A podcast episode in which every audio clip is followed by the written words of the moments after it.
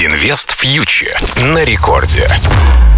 Всем привет! Вы слушаете Радио Рекорд. С вами Кира Юхтенко. Мы обсуждаем главные новости из мира экономики и финансов, которые могут повлиять и влияют на наш с вами кошелек.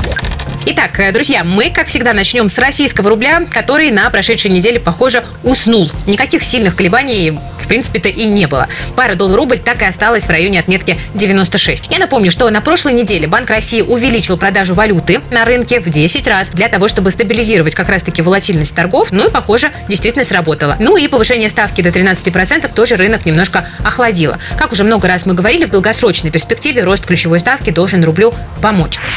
Что происходит на московской бирже? Ну, пора, кажется, признать, что российский фондовый рынок развернулся. На торгах в пятницу индекс Мосбиржи в моменте опустился ниже 3000 пунктов. Это довольно сильный медвежий сигнал. Ну, в принципе, рынок уже довольно давно был перекуплен, мы про это говорили. Ну, а для продолжения долгосрочного роста нужна небольшая коррекция и фиксация прибыли инвестора. Причем для падения рынка есть и объективные причины. Обострение в Нагорном Карабахе взбудоражило российских инвесторов. У нас сейчас на бирже 80% объема торгов – это обычные физические инвесторы, которые могут довольно часто принимать эмоциональные решения. Так что кейс Нагорного Карабаха закономерно спровоцировал коррекцию рынка. С другой стороны, повышение ставки всегда было негативом для рынков. Становится интереснее в таких условиях более безрисковые инструменты, например, банковские вклады с хорошей ставкой. Ну и облигации тоже больше привлекают внимание инвесторов в цикле повышения ставок. Так что потихонечку инвесторы ребалансируют свои портфели. Это негативно сказывается на рынке акций. Хотя многие аналитики верят, что рост может продолжиться после небольшой передышки. Ну вот, например, в БКС ждут рост Мосбиржи еще на 25% 10% до конца 2023 года и в начале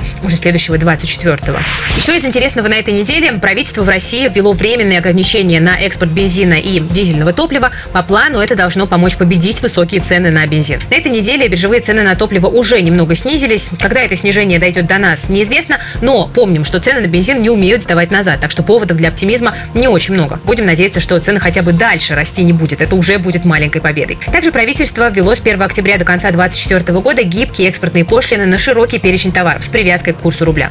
Экспортеров решили немного придавить. Чем ниже будет курс рубля, тем выше будут экспортные пошлины. Все это делается для того, чтобы на внутреннем рынке не создавался искусственный дефицит, как с топливом. Из-за слабости рубля экспортерам выгоднее сейчас вывозить продукцию из России. Это приводит к перебоям в поставках, ну, например, топлива. Ну а с этой недели еще и, например, мясо. Внутренний рынок нужно защищать. В противном случае мы получим двузначную инфляцию, и уже никакое повышение ставок тут с ростом цен не справится. Вот такая вот история. Экспортеров берут все больше под контроль. И, конечно, для рынка это тоже фактор негативный, потому что и для производителей удобрений, и для металлургов, и для угольных компаний, конечно же, экспортные пошлины станут проблемой и отщипнут э, приличную долю от их прибыли. Тут уже многие заговорили о том, что и Норникель может в итоге заплатить меньше дивидендов, и в целом влияние вот этих пошлин может оказаться достаточно заметным. Но пока точных оценок сделать, наверное, нельзя.